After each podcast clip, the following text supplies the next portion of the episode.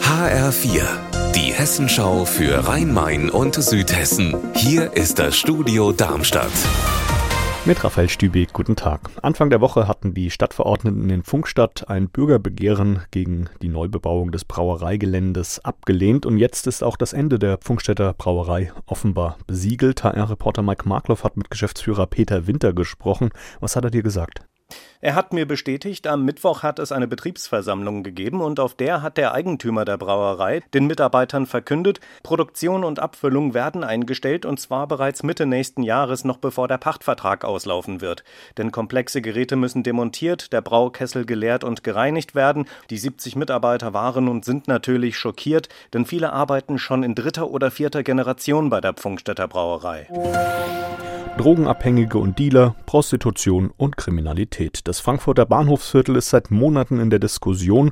Frankfurts Polizeipräsident Stefan Müller setzt sich daher für eine Waffenverbotszone ein, wie auch die CDU, und die hat in der Stadtverordnetenversammlung auch einen entsprechenden Antrag dafür gestellt.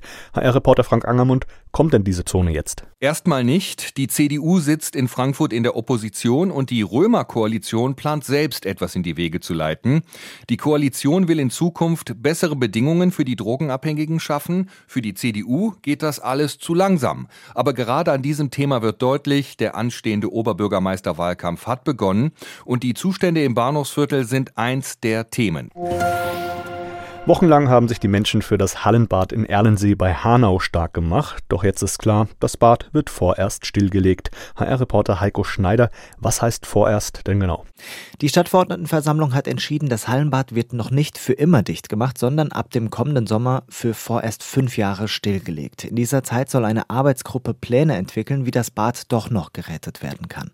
Es ist ja so, das Bad müsste für rund 20 Millionen Euro saniert werden. Außerdem kostet der Betrieb zusätzlich 1,5 Millionen Millionen im Jahr.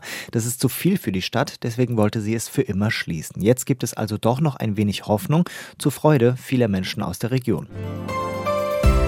Unser Wetter in Rhein-Main und Südhessen. Minus 4 Grad sind es aktuell in Modautal-Asbach im Landkreis Darmstadt-Dieburg und minus 4 Grad meldet auch Erbach-Bullau im Odenwald. Dabei scheint am Nachmittag verbreitet die Sonne.